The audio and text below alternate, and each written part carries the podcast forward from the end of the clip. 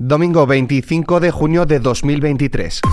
ISFM Noticias con Álvaro Serrano. ¿Qué tal? Las cerca de 2,3 millones de personas residentes en el extranjero pueden descargar desde este lunes las papeletas para votar y quienes residan en España pero estén en el extranjero durante este proceso electoral tienen que inscribirse en otro censo en el de electores, electores residentes temporalmente ausentes. El plazo para pedir este certificado acabará el próximo jueves 29 de junio. Por su parte, los partidos políticos continúan tratando de conseguir el mayor número de votos. Nadia Calviño alerta sobre las consecuencias de un gobierno del Partido Popular y Vox. La vicepresidenta y ministra de Economía asegura que supondría un frenazo en los fondos europeos. Critica que Feijóo no haya anunciado quién ostentaría la cartera económica de su eventual gobierno y le insta a realizar un debate abierto sobre economía española en el que su partido detalle la agenda que tiene prevista. Está claro que un nuevo gobierno PP-Vox que de momento no sabemos qué quiere hacer, pero ha dicho que va a derogar todo lo que se ha hecho hasta ahora, supondría un frenazo de estos fondos europeos porque hay unos compromisos que vamos cumpliendo y que nos permiten seguir teniendo este flujo de recursos del presupuesto comunitario que se interrumpiría, como está sucediendo en otros países como Italia, si un nuevo gobierno decide cambiar radicalmente de rumbo y empezar a derogar o a abrir eh, todos los, los avances que hemos logrado en estos años. Por otro lado, la vicepresidenta del Gobierno y líder de Sumar, Yolanda Díaz, ha pedido a la ciudadanía derrotar en las elecciones del 23 de julio a la coalición PP-Vox del No a Cataluña, tras lamentar que ambos partidos estén haciendo, dice, campaña en toda España en contra de Cataluña.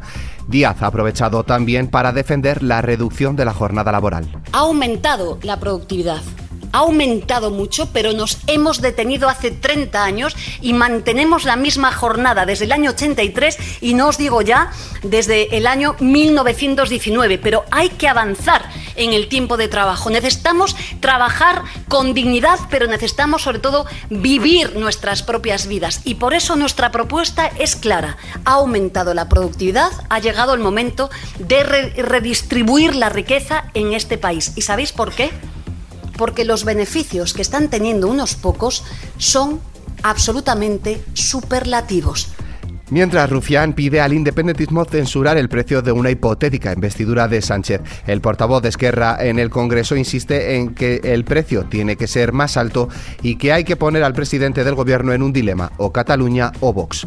Y por su lado, el presidente del Partido Popular, Alberto Núñez Feijóo, ha asegurado que frente a los intentos del gobierno por imponer, dicen, modelos de familia por cuestiones ideológicas, su partido apoyará a las familias con medidas concretas. Para Feijóo, en las próximas elecciones está en juego un modelo de de sociedad, por lo que no se trata de cambiar por cambiar de gobierno. Se ha intentado que la política invada las familias.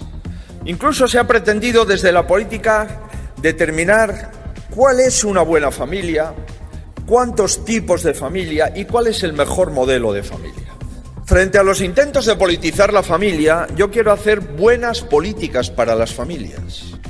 Más cosas, las quejas de RTVE por la campaña electoral Verano Azul del Partido Popular no han hecho cambiar de rumbo a los populares que, lejos de rectificar, han anunciado que van a multiplicar la inversión para que la iniciativa llegue a más gente en toda España.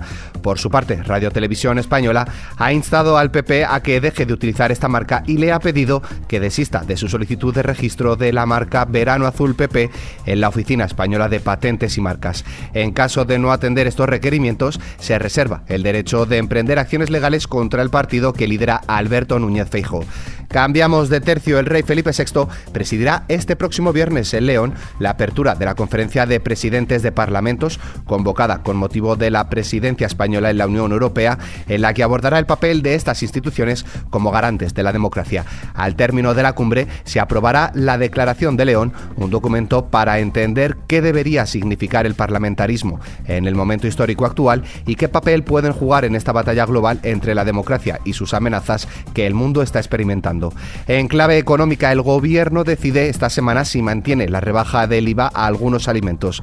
El Ejecutivo todavía no ha desvelado si continuará con la eliminación de este impuesto sobre los de primera necesidad y la rebaja del 10 al 5% en aceites y pastas. Mientras el transporte profesional por carretera espera que el gobierno prorrogue hasta finales de año la bonificación a los combustibles. Más cosas, el próximo viernes 30 de junio termina el plazo para presentar la declaración de la renta. En esta campaña, la agencia tributaria espera devolver 9.946 millones de euros, lo que supone un 2,4 menos que en el ejercicio anterior. Y en cuanto a la electricidad, el precio de la luz repuntará mañana lunes un 29% hasta los 93,4 euros el megavatio hora tras los descensos que ha experimentado durante el fin de semana. Por franjas horarias, la luz alcanzará su precio más alto entre las 10 y las 11 de la noche, con 129,2 euros, y el más bajo entre las 4 y las 5 de la tarde, con 71,6 euros. En clave internacional, el secretario de Estado de Estados Unidos, Anthony Blinken, ha estimado que la crisis abierta el sábado con la rebelión del grupo de mercenarios Wagner en Rusia todavía no ha terminado, dado que la operación ha supuesto un desafío directo contra la autoridad del presidente ruso Vladimir Putin. Por su parte, el alcalde de Moscú mantiene este domingo las medidas antiterroristas pese a la retirada del grupo Wagner. Grandes patrullas policiales siguen desplegadas a lo largo de la carretera principal de salida de Moscú. En la región de Moscú también continúan las restricciones de tráfico en las autopistas que une Moscú y Rostov. Mientras tanto, Vladimir Putin da máxima prioridad a la operación militar especial en Ucrania. Eh, un día después de la rebelión del grupo Wagner, el presidente ruso ha reaparecido en la televisión estatal para asegurar que se siente con confianza para realizar todos sus planes y tareas en Ucrania. Eso sí, no ha hecho mención alguna a lo ocurrido en las últimas horas con el grupo Wagner.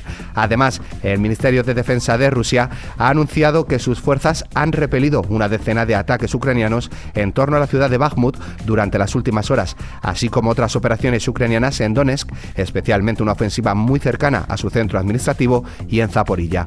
Pasamos al tiempo. Mañana comienza la semana con cielos poco nubosos de forma generalizada, aunque con formación de nubes de evolución en la mitad este peninsular y sierras del suroeste, esperándose algunos chubascos y tormentas. También se esperan nubes bajas y lluvias débiles y dispersas en el área cantábrica y norte de Galicia. En cuanto a las temperaturas, las máximas irán en descenso en los tercios norte y este peninsulares, siendo notable en el nordeste de la meseta norte y con pocos cambios o el ligero aumento en el resto. En zonas del interior de Canarias el ascenso podrá ser notable. Se superarán los 36-38 grados en amplias zonas de la mitad sur peninsular, así como en zonas del nordeste.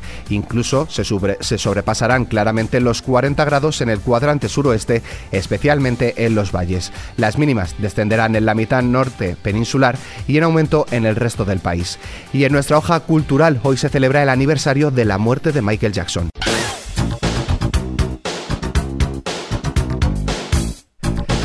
Nacido en Indiana, Estados Unidos, la carrera musical del rey del pop comenzó con tan solo 7 años de edad junto a cuatro de sus hermanos en el grupo Jackson 5.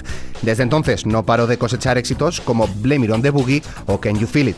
Desde su lanzamiento como solista en 1971, algunos de los éxitos de Michael Jackson como Beat It o Billie Jean han sido verdaderas bandas sonoras para muchos de sus seguidores, los cuales se siguen contando por millones. La muerte del artista, por la que su médico personal acabó entre rejas, supuso el abrupto final para una serie de conciertos de despedida que nunca llegó a celebrarse. El Tour DCC tenía 50 citas cerradas en Londres previstas desde el 13 de julio de 2009 hasta el 6 de marzo de 2010. Hoy se celebra, por tanto, el 14 aniversario de la muerte de una de las más grandes estrellas del panorama musical.